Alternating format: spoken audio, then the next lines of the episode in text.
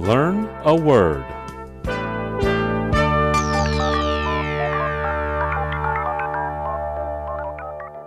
今天我们要学的词是 Stave off. Stave off is spelled S T A V E, stave, and off, O F F, off. Stave off. stave off 的意思是避开、阻止。 Singaporeans got perms and car repairs Tuesday when the first phase of life after lockdown began.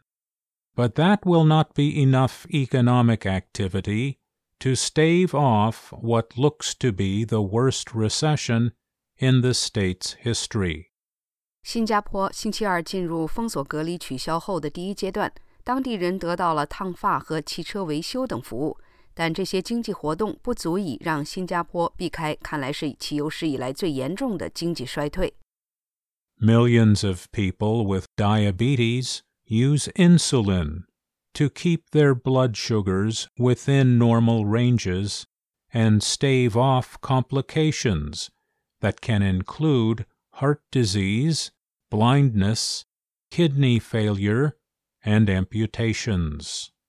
数以百万计的糖尿病患者依靠胰岛素将血糖保持在正常范围内，并避免包括心脏病、失明、肾衰竭和截肢在内的并发症。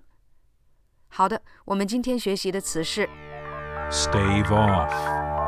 Stave off. Stave off.